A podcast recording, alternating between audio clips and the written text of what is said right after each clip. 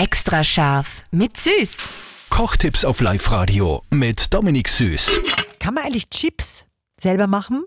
Das geht ganz super, Kartoffelchips selber machen. Ja, super, wie denn? Du, du nimmst ein ganz heißes Fett, 180 bis 200 Grad, und die Kartoffeln reibst du ganz dünn, aber da hat sicher jeder so, so eine dünne Reibe daheim, so eine Mandoline oder was. Ganz, ganz hauchdünn und dann schmeißt es einfach ein in das heiße Fett und frittierst es aus. Außer tun, Küchenpapier abtropfen lassen, gleich salzen, dass man die Flü- Flüssigkeit zieht und fertig.